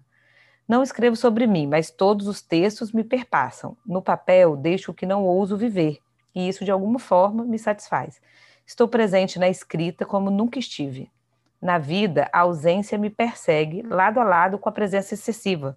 Alterno os dois estados na busca do equilíbrio louco que nunca consegui encontrar. Sou de extremos. Não é diferente na maternidade, que me atravessa a literatura, seja na posição de mãe, seja na posição de filha. O que me encanta, me espanta. O que me atrai, me dá algeriza. Quero e não quero, na mesma intensidade. Meus filhos me ocupam demais, uma presença excessiva, quase incômoda. O quase já me trouxe a mentira que eu precisava. Por outro lado, sinto uma grande falta. O vazio que ser mãe me deixou não cabe no meu peito. É devastação pura. Que mais posso dizer sobre mim? Amo meus seios, mesmo caídos, depois de amamentar os serizinhos que hoje me chamam de mãe, incessantemente. Amamentei incessantemente ou o chamado é incessante? Acho que o duplo sentido veio bem a calhar. Os seios abrigaram o leite, enquanto o peito abrigou o medo do desconhecido, a saudade, o vento frio que bate quando a gente fica sozinho, ou o aperto quando a gente fica acompanhado demais. Não tem nada mais solitário que a maternidade. Meu emoji preferido é aquele dos olhos revirados, mas não como se estivesse gozando, que é outro ótimo motivo para revirar os olhos, se não o melhor. São olhos revirados de tédio, desprezo irônico. É assim que eu lido com a vida, o riso irônico da raiva presa. Quando me pediram para escolher um animal preferido, eu escolhi um mosquito, porque a beleza não me interessa se for banal. O que me interessa é o incômodo revisitado, poetizado, romanceado. E sim, eu usei três adjetivos para o mesmo substantivo. Já ouvi dizer que o mosquito não tem razão de existir, só serve para transmitir doença. Não consigo imaginar uma finalidade mais perfeita do que essa. Ele é um transmissor. Todo mundo transmite suas doenças, suas dores, suas esquisitices eu sou uma transmissora e sigo aí transmitindo minhas frustrações para os meus e para os outros, como um mosquito. Se incomodo, que ninguém me mate só por incomodar. Os incomodados que se retirem. Se eu tivesse que me retirar todas as vezes que me incomodo, eu teria que sair de mim, o que sempre é uma boa ideia. A palavra incômodo e suas variáveis apareceram oito vezes nesse texto, o que deve dizer algo sobre mim. Incomodada sou. Nove com essa. Nossa! Meu Deus, eu tô aqui assim só pensando o quão orgulhoso, o quão eu estou assim feliz da vida por esse encontro, por conhecer a Carla e essa escrita. Meu Deus do céu, Carla. Eu acho que isso daí só pode ser a maternidade. A maternidade dessa é, a maternidade é uma gasolina que é, bota, vai ali, ó. Não tem, não tem a uma mãe fica... que não seja mais ainda dominada por um, esse sentido dessa potência. Não precisa ser. Acho que potencializa. Não potencializa demais essa velocidade, essa animalidade. Que isso? Que texto foi esse? Que confissão foi essa? E a Carla, ela não escreve amenidades, né? Ela não arrega, ela vai só no visceral o tempo todo, não tem uma frase de respiro em qualquer texto dela que eu li. É sem dó nem A minha mãe me deu esse feedback uma vez, ela falou, Carla, você podia escrever umas coisinhas mais leves. Não, ah, pelo amor de Deus, filho, eu falei, mãe. É, eu acho que aí você não seria você. E não seria você. Porque. Mas a minha, mãe, a minha mãe também reclama das coisas que eu escrevo, sabe? Por um outro ângulo, né? É. Não a sua pegada, as mães olham e falam, não, devia ser um pouco de outro jeito, né? É isso. Só antes da Natânia entrar também na confissão dela, essa, essa questão, porque vocês também são filhas, né? Vocês têm Somos. Mãe. É o mais difícil ser mãe, é isso. Vocês, têm, vocês agora. Filha você agora, você falou, Carla, na altura dos seus 38, você ainda fica com a vergonha, com algum receio do tipo, não, ah, eu vou mandar para minha mãe. Agora sim, já já soltou não. mesmo, depois da que como Exatamente, diz, acho que minha mãe conseguiu fazer essa transição e ela me pariu com sucesso. Delícia. Porque eu realmente saí, eu tenho uma relação boa com ela, a gente se vê muito, uma vez por semana, pelo menos. Ela é uma ótima avó, tudo. E a gente conseguiu fazer esse, essa, essa coisa. Mas tem ainda muita, muita devastação, muita coisa que ela não concorda sobre mim, eu sobre ela.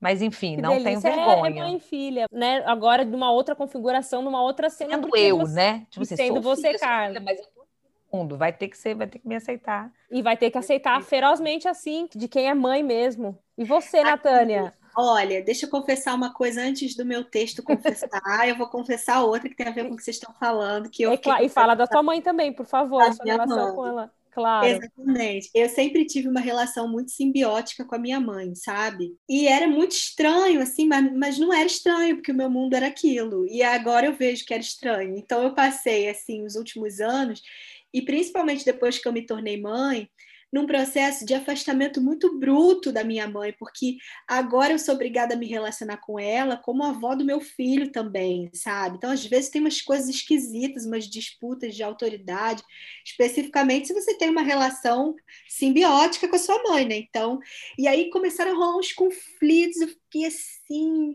com uma raiva, sentindo uma raiva da minha mãe que eu nunca tinha sentido na minha vida. E aí, assim, de pouco tempo para cá, assim, de poucos dias, de uma semana para cá, eu fui recolhendo assim é, sinais no mundo, né, de que eu tinha que elaborar essa relação, me reposicionar, né, também na terapia, eu falando muito sobre isso. E hoje eu acordei com um sentimento de amor pela minha mãe, assim, é, revisitado, que eu não sentia há alguns anos, assim, desde que meu filho nasceu, até um pouco antes, quando estava grávida já começou esse, essa separação, né? Ela começou a me parir, eu comecei a me permitir ser parida depois que eu engravidei, sabe? E aí hoje eu acordei com esse sentimento e a minha mãe veio me visitar e eu achei assim um sinal da deusa. Ela apareceu aqui toda sorridente. Os nossos encontros tinham sido nos últimos anos meio tumultuados, também atravessados pela pandemia. Então eu chegava na casa dela de máscara. Ela achava que era um assinte eu estar de máscara, que eu tinha que tirar a máscara, porque afinal de contas nós somos próximas. E aí eu ficava irritada, né? E aí agora foi tudo lindo, tudo fluiu. Ela chegou, você quer ajuda para arrumar casa? Ai, foi muito bom. Foi muito bom encontrar minha mãe hoje. Que delícia e que bom. Acho que é nós três aqui. Eu também vou falar da minha mãe, né? Não sou mãe, mas sou filha. Eu tenho uma relação assim com a minha mãe incrível, simbiótica. E aconteceu isso domingo, eu estava comendo e eu falei, nossa, já faz né, dois, três dias que eu não falo com ela. Minutos depois ela me manda uma mensagem. Boa noite. Eu fiquei, Liguei para ela e falei: Nossa, você de novo pegou aí a, a, radiação que eu queria falar com você que a gente não se falava. Então acontece isso muito. Eu tenho uma conexão assim muito forte com a minha mãe. Então, e para mim, né, morar fora, no começo a minha maior preocupação é como que eu vou desmamar da minha mãe 100%, porque eu morei com a minha mãe até o último dia antes de vir morar fora. E para mim sempre foi uma preocupação, né, ficar afastada fisicamente dela, porque a gente quase não ficava muito distante, assim, apesar de jovem, já viajar, enfim, já, já, já, está constru... eu já estar construindo a minha liberdade, mas o, o afastamento territorial, graças a Deus, não afetou a nossa relação. Mas agora eu sinto que a nossa simbiose, ela acontece em qualquer lugar desse mundo. Tem um irmão que ele mora bem longe, em outro estado, tem uma irmã que mora um pouquinho mais, mais longe, tem uhum. eu que moro do lado da minha mãe, e a gente fez separações em níveis diferentes. Algum, a gente precisou de coisas diferentes para fazer a separação. E eu tô na casa da minha avó. Isso é assustador, né? Porque assim, não só eu não saí da minha mãe, como estou empurrando minha mãe para cima, assim, né? Para ancestralidade. Meu Deus do céu. Que bom que eu posso pensar sobre isso aqui com vocês, né? Não, a delícia, mas assim, queria mandar um beijo para minha mãe também, porque a gente é muito parceira também e muito grata também pela por, por nessa vida, por nessa dinâmica do nosso relacionamento, perto ou longe, a gente tem uma conexão muito boa que vai além de qualquer território. E por ter te permitido partir, porque Exatamente. tem mãe que não permite. Não, né? mãe, que não ela é permite, é aquariana, ela sabia. Ela, aí, apesar de ainda rolar algumas coisas com a minha irmã, que tem ali mais uma questão um pouquinho mais conflituosa, mas ela quer minha irmã perto, mas ela também sabe que uma hora ela vai ter que baixar a guarda. Mas é isso. Dona Natânia, não esquecemos de você, que você eh, foi a que mais ficou ali é, atravessada pela questão da confissão, né? Ficou ali na, na dúvida. A Natânia até me, me, acendeu a dúvida. Será que as pessoas entendem sobre o que esse podcast que vocês tanto escutam aqui? O que é confissão, gente? Então, assim, cada um que, que eu não vou explicar, cada um que tome partido do que é. Eu só queria que a Natânia primisse aqui o, o que ela entendeu como, como confissão, porque também não tem muito certo e errado, não. É, só basta ser da, do, do eu, Natânia. O resto, pouco importa. Então, eu vou ser obrigada a reafirmar o meu pacto com a ficção aqui e dizer que os meus segredos mais cabeludos eles estão guardados para a dimensão do ficcional. Então, assim. Ah, aquelas, mas tudo bem, a gente entende. A gente não, fica olha... com essa raspinha na, da, de não ficção hoje na literatura confessional. Não, então, pois é, porque assim, né, é, elaborando sobre isso, numa conversa prévia com a Larissa, acho até que, se não me engano, é, Carla falou, fez algum comentário que aponta nessa direção hoje, que é assim, tá, então se você não se sente confortável para dizer tal como foi, se tem essa pulsão do segredo enquanto segredo, né, seja porque você quer se proteger, ou porque você não quer expor outras pessoas, ou a si mesmo, ou por qualquer motivo, né, que esse é o meu é, é a minha é o meu motivo para me abrigar no guarda-chuva da ficção, né? Como eu estava dizendo aqui, essa liberdade do dizer é um dos motivos pelos quais eu me dirigi para a ficção. Então, é, o segredo vai ter que ficar suspenso, né? E aqui eu vou dizer o que eu posso dizer, mas que é uma confissão, porque não é uma coisa, como a gente conversou, Larissa, que eu digo para qualquer pessoa, é uma coisa delicada, né? Então, ah, bom, deixa eu ver, acho que eu não respondi sua pergunta. O que, que é a confissão, né?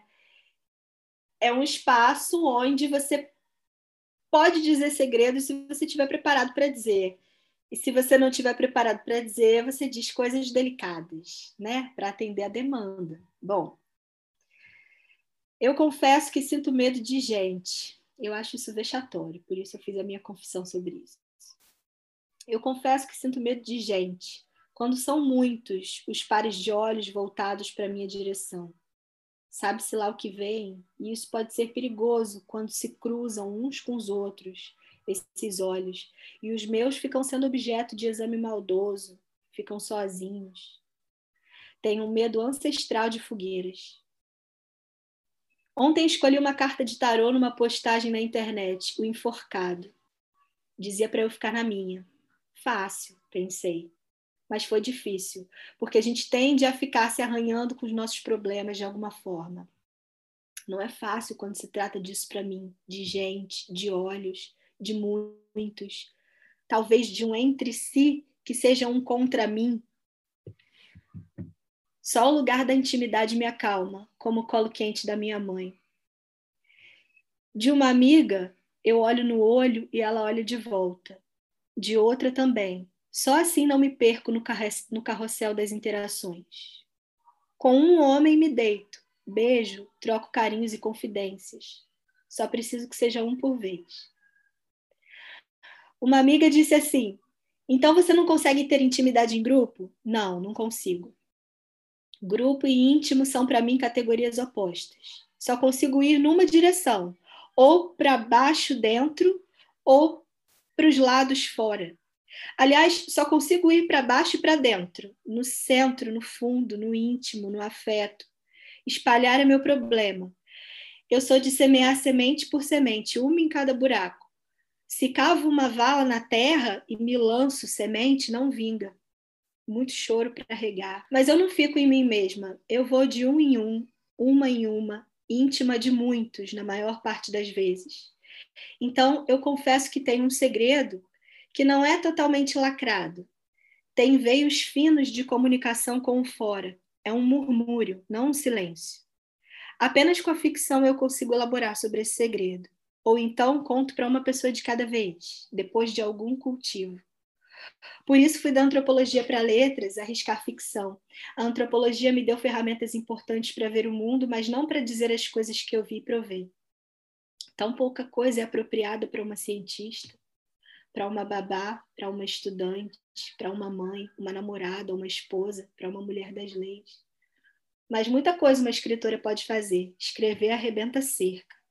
Não as nossas próprias cercas, as que criamos para nossa necessária proteção, mas aquelas que ergueram a nossa volta e nos deixaram num espacinho de nada, quase gaiola. Uma escritora pode criar mundos, pode expandir mundinhos, ou então entrar mais ainda no miúdo das coisas, nas belezas sutis, nos detalhes preciosos. Há um universo para dentro, assim como há um universo para fora, dizem. Eu sou mais de entrar, mais de descer do que de subir. Fui para a ficção porque o real é uma pedra no sapato, quando só se pode dizer certas coisas. Então tirei a pedra e até os sapatos, que não eram bem o meu número. E que estranho é isso de numerar os nossos passos. Vou descalça, ajustando a passada ao meu humor. Assim a caminhada se tornou mais leve. às vezes meto fagulha no pé, piso em brasa, me corto, fico manca. Ainda assim é melhor do que uma pedra de estimação. Pelo amor de Deus, pelo amor de Deus, não. Vocês estão, vocês estão assim, ó. Vocês estão, vocês vieram munidas. Vocês vieram aí com todos. Eu não sei. Isso é maternidade? Eu, cadê? Eu vou, vou ser mãe para amanhã. Tem como parir um filho em 24 horas e escrever algo que nem vocês escreveram também em 24 horas? Porque eu tenho essa sensação que isso veio assim, de novo, num vômito só, numa, numa, numa machadada só que coisa, que que é isso, Natânia? Que que é isso? Eu tô assim, tá, pera, deixa eu me situar de novo, de novo aqui para dentro, porque eu tô muito para fora agora com o seu texto. Gente, olha, eu fiquei aqui emocionada porque eu fiquei lendo e fiquei é, não sei, me identificando muito, assim, com coisas que a gente falou hoje, sabe? Você está muito no texto, né? O texto é você é tá, você é ali né? escrita, é a sua E é impossível não se identificar, né? Escrever arrebenta cercas, ela falou. E é para isso uhum. mesmo que a gente escreve, para é para se espalhar. Com certeza. E o que você falou sobre a antropologia que te ensinou a ver mas não te ensinou a dizer. Isso só a letra, uhum. as letras, né? Literatura te ensinou, cara, que coisa mais bonita. Que complemento, né? Você, você foi essa simbiose entre antropologia e literatura, pelo amor de Deus. Ainda bem que fez você, Natânia. Escritora, escritora, ponto. Escritora, mãe e muito mais. Faxineira da, de passar o pano também, todo dia. Passadora de pano, só não passa para homem, tá? Ah, com certeza. Gente, eu tô aqui que, que eu, eu tô que eu não me caibo de orgulho. Primeiro da, desse encontro que foi mágico, né? A Flima, o que a Flima uniu é território nenhum separa, porque vocês, é cada uma que eu recebo, eu fico mais assim, gente, mas cadê o livro dessa pessoa? Cadê o Oscar? Cadê o prêmio Sesc? Cadê o, o Nobel? Cadê tudo para vocês? Tá incrível. Meu Deus, não vejo a hora de ler de novo, de colocar para as pessoas pausadamente, tomar aquele respiro e poder ler. Tá escrito de bom. E eu acho que a gente está muito bem sintonizada, sabe? Totalmente. Ficou tudo muito lindamente amarrado, tudo que a gente conversou, os textos, as coisas foram se, se casando de um jeito bonito, né? Eu só agradeço. E é assim, não quero nem terminar, né? É, é, Para mim é um parto que dura aí, pode durar três dias. Existe parto que dura três dias, eu, eu quero. Pior que existe. Então, esse vai ser um. Esse episódio é um parto que vai nascer só em três dias, porque eu não consigo dizer, é, meninas, estamos chegando ao fim. Isso para mim é, é, é corrosivo, estou me corroendo aqui. Mas eu vou de novo dar voltas, que é isso que eu mais faço nesse podcast, é dar voltas. Antes da gente encerrar encerrado, da gente parir parido, me contem é, o que vocês estão lendo ou indiquem para as pessoas lerem também, se for mulher, se forem mães, melhor ainda. Ah, eu, eu leio tudo ao mesmo tempo, né? Mas, assim, o que eu acabei de ler, eu até já, já postei de melhor esse ano, foi A Natureza da Mordida. É um romance da Carla Madeira. Eu sou muito fã da Carla. São as duas escritoras que eu amo. É a Aline Bey, que a gente já falou milhares de vezes, né, que é nossa madrinha, e a Carla. A Carla é uma escritora mineira que está ganhando muita visibilidade agora, porque ela publicou pela Record o primeiro livro dela, que é o Tudo é Rio, e eu acabei de ler o segundo, que é um livro muito lindo, e tem mãe, tem filha, tem tudo isso. E foi, por enquanto, esse ano foi o livro que mais, assim, me atravessou. Estou na super expectativa do segundo livro da Aline também, né, que vai chegar aí, tenho certeza que também promete. É, então, eu também tô louca atrás do livro da Aline, tô muito ansiosa para ler. Eu comecei a ler o Torturado, eu leio muito devagar e de um jeito muito caótico, assim, às vezes eu paro, retomo, eu fico até um pouco ressentida quando eu vejo, eu tenho visto uns memes, assim, em, em páginas de livraria que fala assim, né, assim, o estereótipo do leitor que fica, ai, não consigo dormir antes de mais um capítulo, e eu fico assim, deixa eu ver quantas páginas faltam para terminar esse capítulo. Eu acho ler difícil. Ler é prazeroso, mas é difícil, eu tenho dificuldade de manter a concentração. Então, assim, eu agora, nesse momento, né, que eu atingi, eu acho que uma maturidade literária maior do que a que eu tinha antes, eu não estou me relacionando mais com a escrita, assim, com a leitura, né, é, com, com mais tanta culpa. Então, eu li acho que não estou não tô, não tô bem sintonizada, eu deixo para ler depois. Eu não abandono, não, mas eu deixo para ler depois. E aí eu estou lendo Torto Arado, parei. Tô doida para terminar, mas ele ainda está em suspenso, porque eu quero chegar no A Débil Mental, que eu não sei o nome da autora, mas que eu vi Jéssica falando desse livro. E no mesmo dia, uma outra amiga me falou do livro, achei que era um sinal. Fala sobre a relação entre mãe e filha. Eu li. Oh, Ariana tá... Harkwi. É o nome dela, Ariana Harkwi. Bom que você falou, porque ainda que eu lembrasse, eu não saberia dizer. Oh, outro sinal, então vai ler, vamos ler, todo mundo lê Andeb Mental. E tá todo mundo. E eu li recentemente o da Paloma Vidal, o último, que é a pré-história, sobre é, a separação dela do marido. E esse conto a gotas que saiu o meu, agora eu tô lendo, saiu o meu conto, eu tô lendo outros que eu ainda não li, porque uma amiga me convidou para escolher 10 mulheres que publicaram nesse livro para a gente convidar para fazer um livro de contos de mulheres. Então agora eu também estou lendo os escritos das amigas. E é isso. Que delícia, gente. Olha, só indicação boa.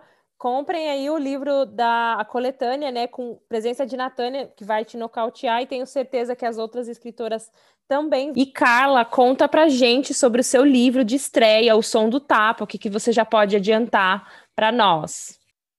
Então, o título do livro é O Som do Tapa. É uma coletânea de 28 contos e são 28 histórias de mulheres. Né? As personagens são mulheres, são mulheres de todos os tipos, tem várias classes sociais representadas, é, opções sexuais, formas de se apresentar no mundo, tem mães, tem filhas, tem vozes, então é um livro sobre mulheres, especialmente, né? Mas não naquela visão clichê, é, mulheres reais é, muita coisa eu me inspirei nas mulheres que convivem comigo, nas mulheres que vivem dentro de mim, nas mulher, na mulher que eu sou, né? Nas mulheres que eu vejo, que eu observo, que eu amo. E eu sou uma pessoa apaixonada por pessoas e especialmente por mulheres. E isso está bem no livro, assim. Vai sair no segundo semestre. A gente não tem data ainda, mas vai ser pela editora Patuá. Já assinei o contrato e estamos na fase de edição. E eu não tenho data, mas eu acredito que até outubro eu deva ter esse livro no mundo. Eu estou super animada para ver meu livro no mundo, assim, para ver minha obra. Estou é, numa fase agora de edição que eu estou pesquisando referências para capa, pensando, é, gestando ele aqui mesmo, né? A parte da escrita já está pronta, mas está faltando esses detalhes adicionais. E eu estou super animada, estou gostando bastante desse processo. Tô doida para ver ele na mão das pessoas, para as pessoas poderem ler, para receber o feedback, né, dos leitores e isso é uma coisa que me dá um friozinho na barriga, mas que eu tô bem animada. E é isso. Estamos aí esperando esse filho chegar no mundo. Nossa, é incrível, já estou super animada. Tenho certeza que todo mundo já ficou, principalmente as mulheres. Vamos aí saber muito mais sobre maternidade e outros assuntos do feminino. Então, outubro, fiquem ligados aí na editora Patuá, Carla Gerson, com o som do tapa. Parabéns, viu, Carla? E em poucas palavras, em menos de um minuto cada uma, uma mensagem para a mãe ou para si mesma de mãe nesse mês das mães, ou para a mãe de vocês, ou para as mães universais dica, conselho, ou só fala, gente, sigam em frente. O que vocês quiserem aí em 3, 2, 1. Olha, eu não vou dar recado para as outras mães, não. Vou dar um recado para minha mãe, que é isso que meu coração está pedindo. Aí vou mostrar o podcast para ela, para ela ficar bem orgulhosa, para celebrar né, nosso reencontro. É, mãe, eu te amo demais. Obrigada por tudo que você fez por mim. Obrigada é, pelo tanto que você me segurou e pelo tanto que você deixou ir. Eu sei que foi tudo no limite do que você conseguiu fazer. É, com muita boa intenção, sabe? E com muito amor, apesar das dificuldades. Eu acho que parte dos afetos é, adoecidos que eu trago vem das mulheres da minha família, mas toda a minha sanidade, certamente, também vem delas, da minha mãe, da minha avó. Essa casa que eu tô, que era da minha avó, mãe da minha mãe. Então, assim, um beijo, mãe, te amo. Que lindinha. Vou mandar para minha mãe também. Então, minha mãe, minha mãe é psicóloga, gente, psicanalista, por isso que eu sou assim meio, né, doidinha. Então, agora, sempre falo para ela, agradeço por ela ter me permitido ser, né? Por ela ter se dado tanto e ao mesmo tempo se mantido inteira. Isso foi bem importante na minha constituição. Eu ver vê-la inteira me inspirou e me inspira a me manter inteira também, mesmo diante da devastação da maternidade. Então, um beijo para minha mãe que me apoia, minha leitora beta, e com certeza vai ouvir esse podcast.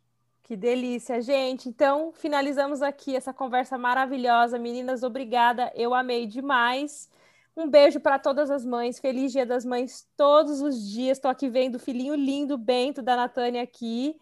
E é isso, um beijo para minha mãe Edilene, também te amo, e um beijo para todas as mães e força mulheres, força maternidade, seja mãe se você queira, seja se você não queira, é isso, não a maternidade compulsória, é, e sim a cada ser que quer ser, apenas vamos ser, sejamos quem, que, quem quisermos ser.